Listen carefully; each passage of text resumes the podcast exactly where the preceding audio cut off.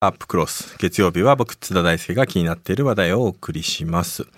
東京埼玉千葉神奈川で継続していた緊急事態宣言が昨日をもっておよそ2ヶ月半ぶりに解除されました。新型コロナウイルスの感染者数が下げ止まりとなる中今後東京に求められる対応は一体どういうものなんでしょうか。またこれまでの小池都知事の舵取りをこの方はどうご覧になっているのか。えー前の東京都知事で、えー厚生労働大臣も務められた国際政治学者の増添洋一さんです。増添さんこんばんは。はい、こんばんは。よろしくお願いします。はい、よろしくどうぞ。あのーまあ、増添さんは、あの、2009年ですね、新型インフルが流行し始めた時の、あの、厚生労働大臣で担当で対策にも当たられていて、はい。まあ、本当に、あのーその時の経験も終わりだと思うんですけれども、はい。本当にあの、この1年半ぐらい、あの、政府、あの、そして、えー各ね、えー自治体との、コロナの対応をめぐって、まあ、様々な、あ混乱が見られたと思います。まず、はい。あの、現在のこの菅政権の動きについて、えー緊急事態宣言解除されましたが、えーはい。まあ、ここに至るですね、一連のドタバタ、まあ、年末ぐらいからね、この緊急事態宣言するのかしないのかとか、GoTo どうするんだみたいなことで、はいわやくちゃになっていて、まあ、結局せざるを得なくなり、そしてした後、まあ、ある種なし崩しのようにはい延長せざるを得なくなってしまったということ。まあ、やはり、はために見ていても本当に混乱しているな、はいあるいは意思決定、これどうなってるんだろうなんていうふうに思うものだったんですけれども、はい率直なご感想をあの伺わせてください。うん、ちょっとだから、あのー緊急事態宣言っていうのは、緊急っていうのは短い期間だから緊急なんで、2ヶ月半も続くっていうのは緊急じゃないんですよね。うん。だからメリハリが効いてないっていうか、やっぱり止めるとき、ビシッと止めて、それで再開すると、で最悪なのは、その2週間前にあの再延長しましたですね、その時に新しい手を対策打たないでそのままやって、うまくいくはずないんで、えーその通りになっちゃったと、それで、まあ、最悪なのは、あの緊急事態宣言続けても効果ないからやめるっていうのは、これ、なんじゃこれはって言って、もう驚いちゃいましたね。ちょうど先週でしたかね、あの産経新聞がこの21日にも緊急事態宣言解除だっていうのをあの報じた時にですね、まあ、まあ、あのはい前もってあの独自ネタで報じた時の、はいその記事な、なんか21に解除するというよりも、もうあの専門家の人たちが中の議論で、もう正直もう打つ手がないっていうことを言ってた、ここのところがね、やっぱりすごく印象に残ったんですよね。ええええ。だから、あのー今、フランスとかイタリアの動きを見れば分かりますけれども、あのまた増え始めましたら、ガッとその閉めるんですよ、それで夜間外出禁止令とかですね、もうパリなんかお店も全部閉めちゃうという、まあ、前の緊急事態みたいにやるんで、だからそういうあのうブレーキかけるときと緩めるときのそのメリハリが効いてないって先ほど申し上げましたけども、そこが問題だと思いますね。これやっぱり、まあ実際に自粛や、あるいはまあね、あの、東京なんかだったら8時以降やってる営業してるお店がほとんどないということもあったわけですけれども、はい。やっぱりその、長い間続いてしまうと、もう緊張感みたいなものもどんどはい。ん慣れてきてしまって、まあそれがやっぱ、まあ気の緩みなんていうことをね、あの言われてしまうわけですけれども、はい。やっぱりこれ、増添さん的には、この緊急事態宣言、長くてもどれぐらいが限界だっていうふうにお考えですか？私はもう一月ですね。うん、一月があの人間、無理ですよ、一月以上同じこと我慢しろっていうのは、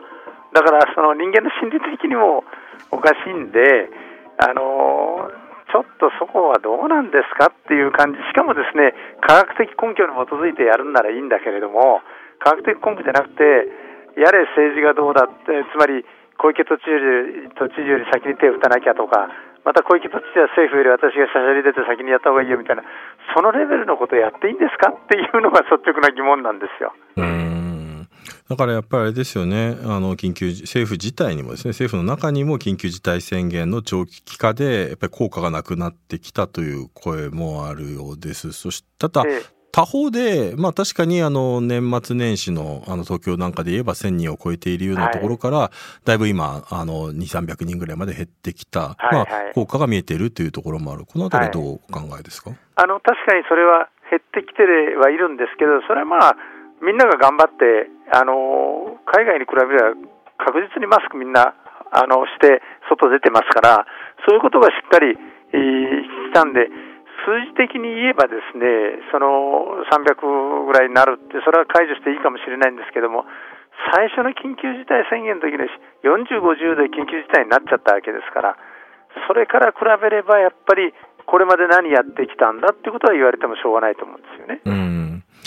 うん他方であの昨年のねあの春の緊急事態宣言と、はい、まあ、今回の緊急事態宣言、まあ、法的な根拠があるということ、はい、まあ、そして自粛の要請なんかもより強くできるようになったっていうような、はい、まあ、あの環境的な違いはあると思うんですけど、この違いどうご覧になりました？私は実はですねあの最初の緊急事態宣言の時からあのこういうものつまり緊急事態宣言やるかやらないかが問題じゃなくてどういう対策を取るかが問題だってずっと言い続けてきたんですよ、うん、だから法的な整備をやることにばっかり一生懸命やってあのしかし実態どうですか？あの法的整備やるならですねヨーロッパの例見ても分かりますし今日のマイアミ見ても分かりますけどおまわりさんが出てきて取り締まるんですよ。あんまりあのいい風景じゃないですけれども。しかしそこまでの強制力警察官が出て取り締まるぞっていうとこまでやるのが普通の緊急事態宣言なんですよ。だからそこまでやらないならば、あの私は緊急事態宣言っていうのは、新型コロナ対策特措をね、わざわざこのコロナ入れる形で改正する必要があったのかなと思うぐらいで、というのはですね、あの2009年のその新型インフルの時は、こんなもの何もなかったけど、ピシッとできたわけですよ。だから法律があればできるっていうのは間違ってるっていうことをまあ言い続けてるんですけども、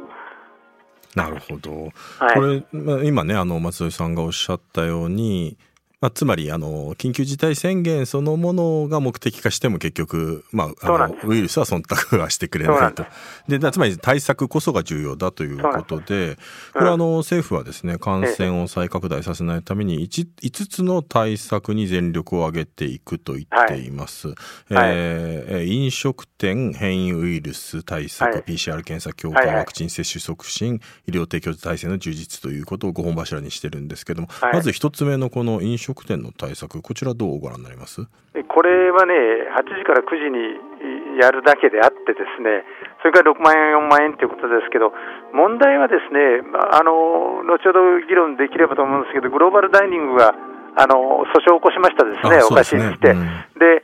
要するにあの、きめの細かさがないっていうのは、結局、1日に100万稼いでる人が4万もらってもしょうがないわけですよ。うんやっぱり100万だったら75万くれなきゃ、ドイツなんかはですね4分の3くれるわけですよ、普通の時の売り上げの。うん、でそんなのはね、税務データがあるじゃないですか、うん、税務署の去年の記録出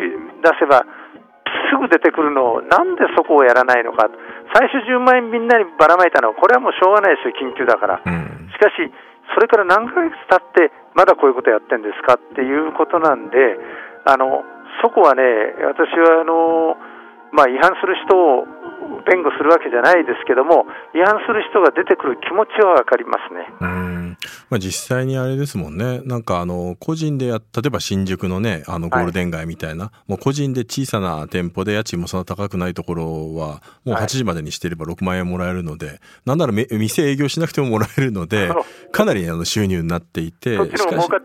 そうなんですよね。でもやっぱり従業員をね、100人とか雇ってるようなところは、本当に月1日6万円ばっかもらっても、もう赤字になっちゃうからっていうことですもんね。だからね、その時にね、うちの予算はどれだけあって、これは東京都の予算では耐えられないから、国からいくら補填しないとできませんよと、GoTo トラベルあなたがやったんだったら、菅さん、あんたそこを考えろっていうぐらいやらなきゃ。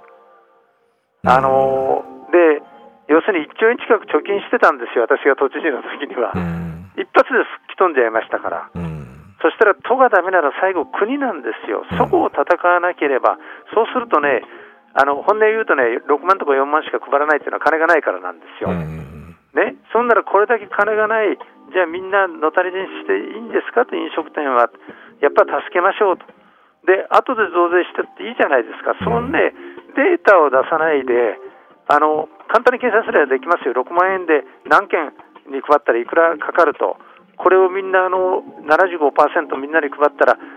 100倍かかると、例えば、そういうことを言えば、きちんと議論ができると思いますね。なんか今ねお話伺っていて、まあ、ドイツの、ね、例なんかもありましたけど、はい、まあ、日本政府も東京都も、まあ、データを出さないこととともにこの保証の運用が平板でしかもそれがだらだら延長されるから不公平感がどんどんね増していくっていうところがありますよね。そうなんですこれはやっちゃいけないことですね絶対にね。うんなるほど。はい。はい。そして、えー、2つ目がですね変異ウイルス対策こちらいかがですか？はい、それとあの3番目の PCR 検査、ちょっと一緒にお話をいたしますとね、私はもう最初から検査をしっかりしろって言い続けてきて1年間経ったんですよ。それで変異ウイルス対策、変異株の対策をしないといけないのはですね、感染力が爆発爆発的にあの大きいのと、子供にかかっちゃうわけですよ。それであのしかもあの無症状の人が多いから、これをどんどん増やしていってるけど、全然増えてませんよ、東京都なんかひどい話で。あのだからあの増やすといってね結局ねその感染研とか厚労省の権限を守るためにやってるから感染研感染研の能力以上のことをやらないんですよ。これはちょっとひどくてねあの本当にねそのおまわりさん100人しかいませんとだから取り締まれないから泥棒も野放しですと。それで許されるんですかと、同じことやってるんです、うち感染研こんだけしか手がないから、変異ウイルスなんてやるもんかって、しかもあのまず PCR で見つけて、それでもう一遍やってるわけです、諸外国は一発でアメリカあの、イギリス型とか長型とか分かるのが一発でできるんです、なんでここまで遅れちゃってるかって。これあれですよね。あのぜひ増井さんに伺いたいのが、はい、まあ、昨年のね3月から4月ぐらいかなりそのこれどうするんだ対応っていう時に PCR 検査の抑制論っていうのがありましたよね。まはい、まあこれまあ厚労省がね、まあ、そういう通達を出していたということもあったと思いますし、はい、まあ、厚労省の方針でもあったけれども、はい、例えばツイッターなんか見ていると医療関係者も実は結構な大きい人たちがやっぱりこれでむやみやったら時の PCR 検査をやったら医療崩壊が結果起きてしまうので、めちゃくちゃになるよと、まああの当初はそれある程度理解できる部分もなくはなかったんですけれども、1年経って結局あの時のあれ抑制論って何だったんだろう。そしてその1年の抑制論のブレーキみたいなのがいまだになんか緩くかかっているのか、あのなかなか PCR 検査をね拡充という話になっていかないような気がしてるんですけどなんでこんなことになっちゃったのかなっていうのはいかがですか？だからそれはねきちんとやっぱりね検査と隔離っていうのはもうペストの昔からの感染症対策の対策の基本なんですよ。それをきっちりやるべきで PCR 検査のやると医療崩壊っていうのはちょっと間違ってるんで検査する能力なきゃそれを高めればいい。で今だったら民間でねあの2000円ぐらいでキット買ってきてやることだってできるようになってるじゃないですか、なぜ最初からそういうのをやらないかって言ってやっぱり、えー、感染権含めての権限要するに自分たちの権力を守るんですよ。つまりねデータをあの独占するっていうことは権力につながるわけですよ。で民間に検査やらせて民間にデータがいったら感染症にいちいち聞かなくても分かるようになるじゃないですか。そしたら存在価値なくなるわけですよ。だからそのレベルのことをやってていいのかそれからもうあえて申し上げますとその安倍政権時代でしたからその批判すると、なんだ、お前はその PCR 検査やれって言って、安倍を批判するのかって言って、ネトウヨが攻撃してくるわけですよ、うん、それで病院のお医者さんで、もう診療、テレビ出るのやめた人がいますね、診療できなくなって、ネトウヨ攻撃で。うん、これはこれはひどいよと、科学でやるべきで、あんたは思想や政治でやるべきじゃないだろうという、まあ、私はそう思います。うん多分ねその話ともつながると思うんですけど、はい、まあ、今回のねコロナ禍であのまたなんていうかあの脚光が当たったのが保健所だと思うんですよね。はいはい、これあのやっぱり20年前と比べても、まあ、保健所っていつの間にか統廃合なんかも含めてだいぶ小さくされてた、はい。はい、まあ、特にまあ維新大阪関西なんかではやっぱりその行政のねスリム化っていうことで、そういうのをやったことがやっぱりこのやっぱりコロナで一旦隔離をするにしても、その運用を保健所がかなり担っていた部分があったので、はい、ここがボトルネックになってしまったんじゃないかという意見もあります、このあたりどうそれはもうおっしゃる通りなんです、それで私も厚労大臣やって相当頑張りましたけどね、結局ね、その国の支出を減らすっていう時に、無駄なのいっぱいあるのに、社会保障を最初に狙ってくるわけですよ。でそれはもう非常に俗人に入りやすくて、ほらもうじいちゃんばあちゃんがもうなんか喫茶店街に病院行ってるじゃないかと、あんなの無駄だって言ってる。でそれでどんどんカットして、それで平時はですね保健所なんてほとんどほとんど私たちは用事ないですよ。だけど、危機管理っていうのは平時の時に何もなくてもやることで、だから普通火事は起こらないんだけど、消防署あるじゃないですか。火事になった時消防消防が来てくれるからいいんですけども、あの火事っていう話だったらみんなわかるんですよ。うん、たらあなたの日々の生活のこの保険ですよって言って、公衆衛生ですよってみんなわかんないんですよ、こういうことになってみないと。だからね、やっぱり日本の社会っていうのは、それは税金の無駄はいけないし、増税は嫌だけれども、ある程度、あの車のハンドルでいうと遊びっていうか、ゆとりがあって、あのそれを残しとかないと危機に弱いっていう感じがしますね。うんはい、あの、やはり、まあ、このね、緊急事態宣言が解除されたんですけれども、まあ、今後ね、また、えー、春にね、感染者数が増えていくんじゃないかなんていうね、見通しもあって、はい、まあこれ心配なわけですけれども、やはりこれに対してね、まあ多分目に見えて改善があるかもしれないと期待されるのが、あの、ワクチンですね。はいはい、ワクチン接種の推進。こちらどうご覧になってます、はい、これはね、今、世界中でワクチンの争奪戦が繰り広げられています。それでその、アメリカとかイギリスとかドイツとか自前で作れる国がやっぱり自国優先に取っちゃうんですね。ですからね、予定通り入ってくるかどうか非常に心配なんで、うん、あの人口の1億2000万人分は十分確保、契約はしてるんですけど、予定通り入らない可能性が多いと思います、うん、それからスピードが遅すぎます、うん、だからイスラエルとかチリとかも人口の半分以上が打ってても、日常生活、あの接種終わった人はできるようになってるんですよ、それに比べて極めて遅いです。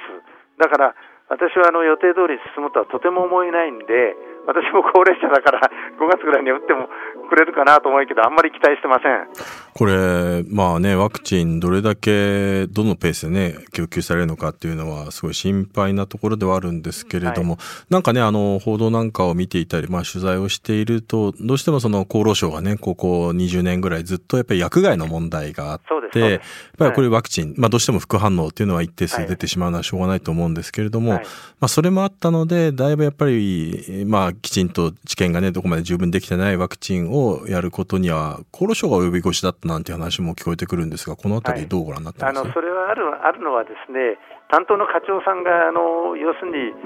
訴訟されて下手すると刑務所に入ることになっちゃうわけですよ。そうすると、そこはね、やっぱり法的にですね、あの要するに製薬会社の面積をやってるんだけども、役人の面積までやらないんですよ。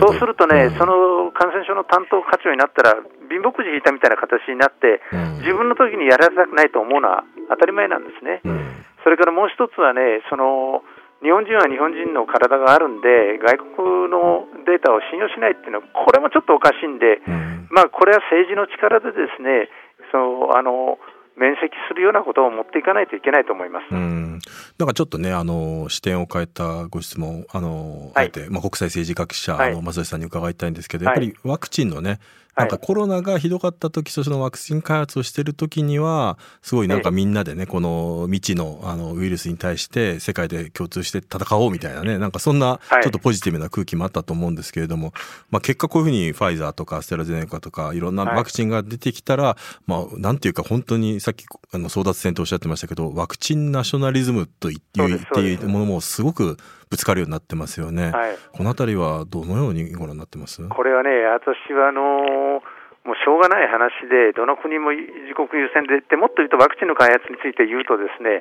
アメリカとかヨーロッパの金持ちの国があの感染、今度、下からできたんですよ、これ、アフリカなんかでしか開発してなきゃやらないんですよ、ワクチン開発。まあ、そういうドライなところがあるっていうのは、ぜひあの覚えてていただきたいのと、それとその今回はメッセンジャー RNA っていうその仕組みで、新しいワクチン開発って、私がやってた頃ってのはもう、あの卵にですね あのワクチン植え付けてやるような、いやいや古いやり方やってたけども、全然違います、もう完全にね、違ってるんで、これからのワクチン開発、医薬品開発は、メッセンジャー RNA でやるんで、これでめちゃくちゃ日本は遅れてますから、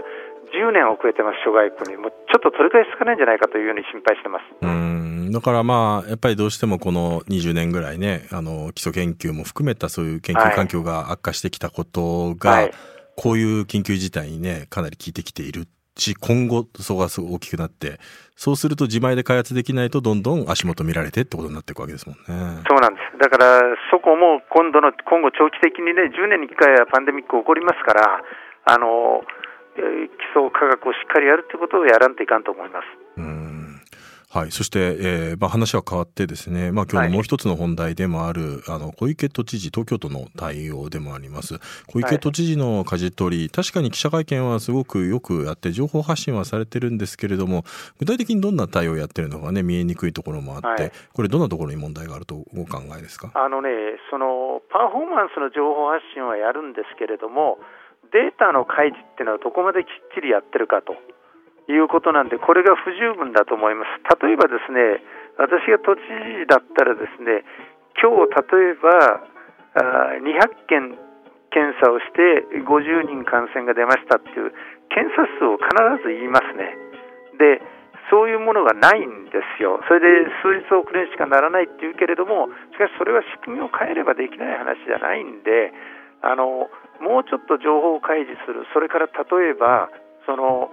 病床がいくらあるって言ったってですね重症化した人たちの数え方も違うとかいろんな意味でですねあの国との対比を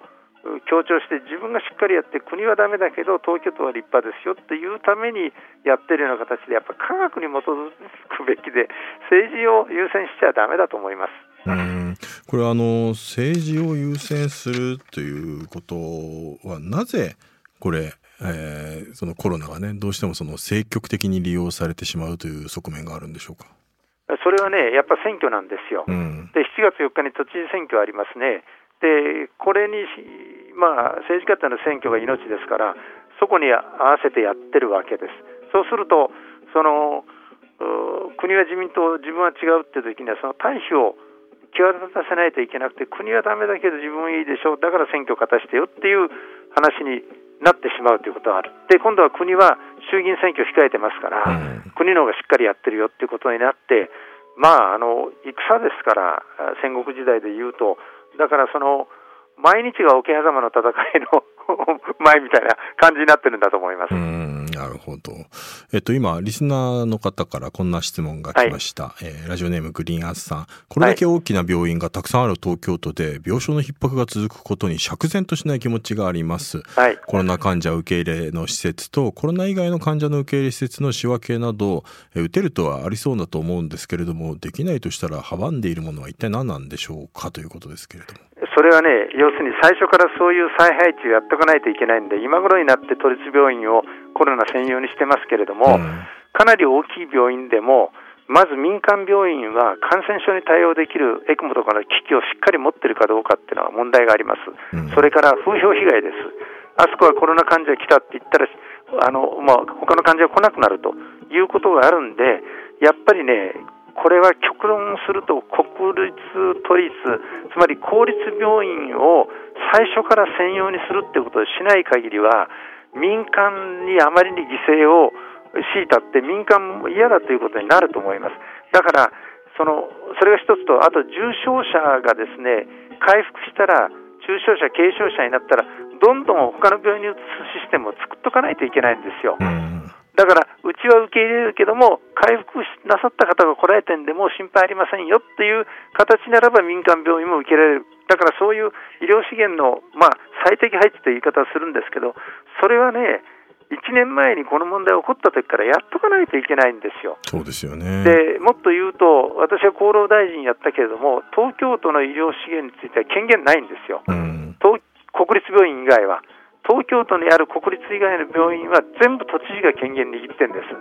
だから、ここは知事さんがしっかりしない限りは、それぞれの県、都道府県の医療資源の再配分はできないっていうことなんですよ。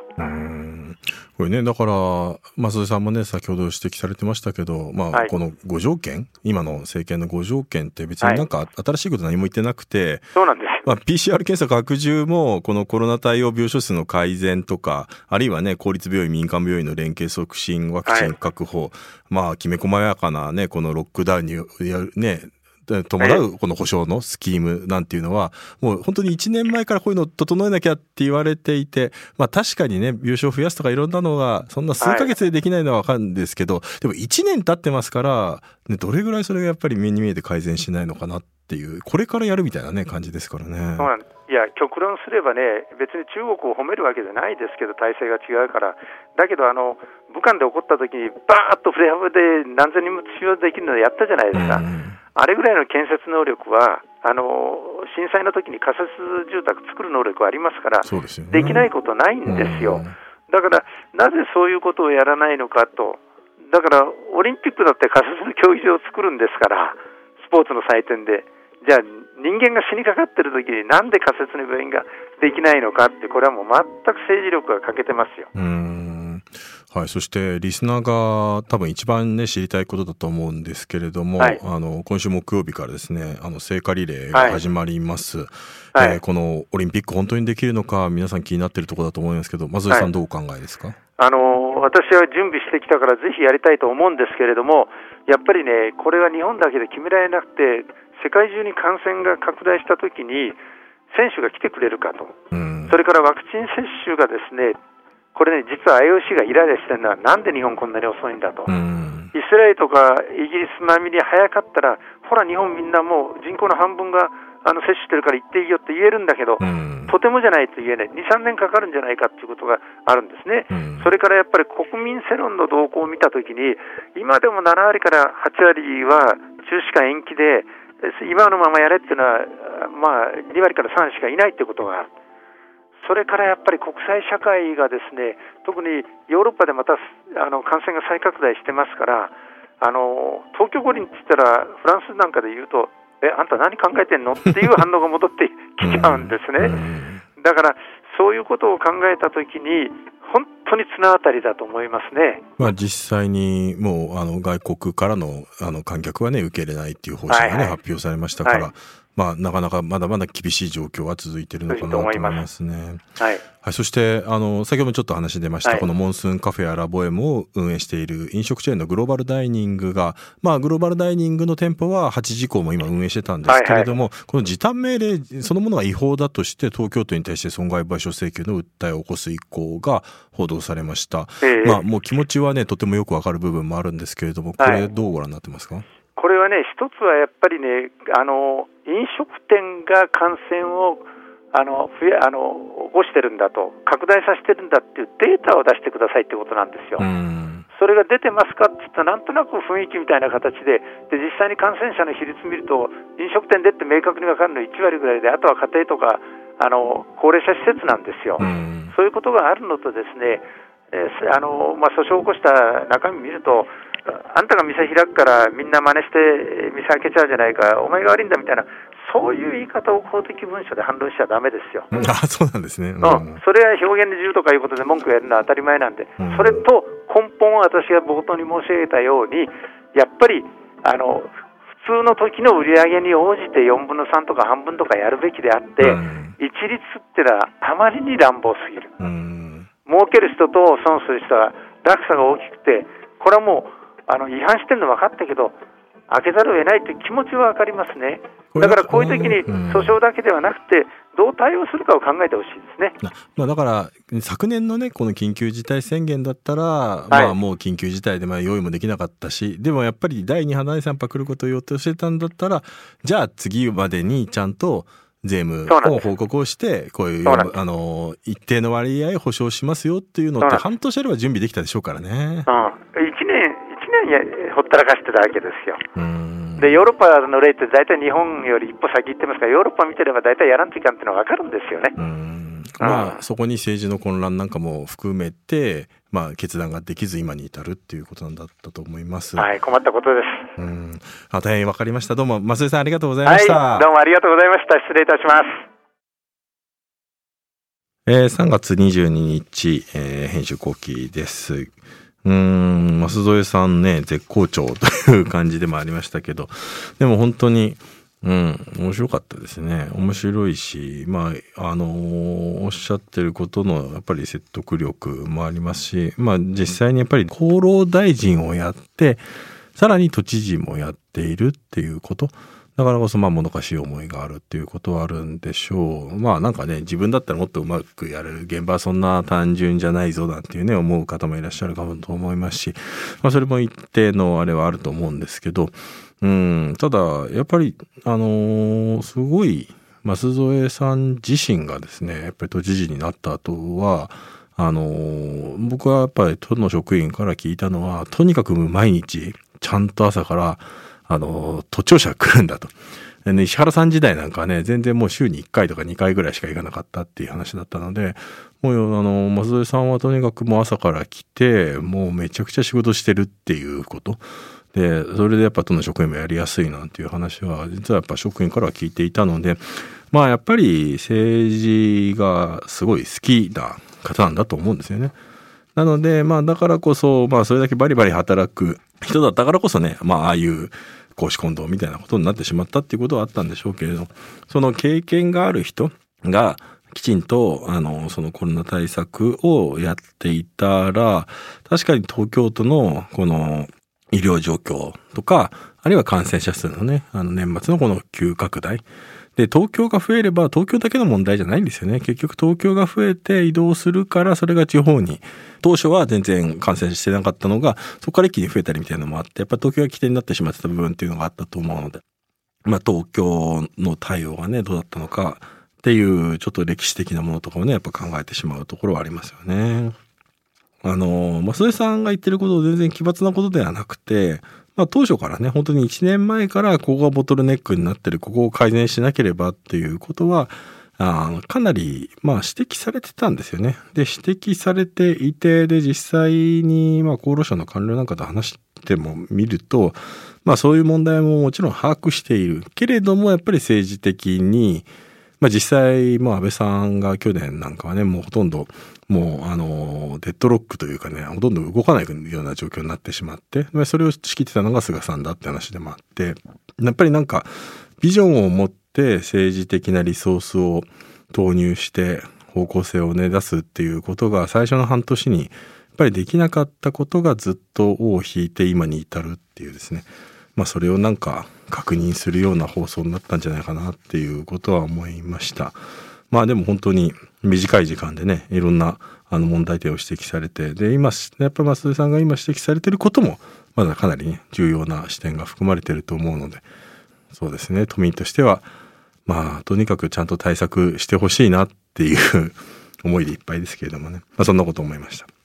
ということで、まあこの編集後期もあと残り1回ということになります。えー、来週がジャムズワールド最後になりますけれども、その編集後期もお付き合いいただければと思います。ではまた来週。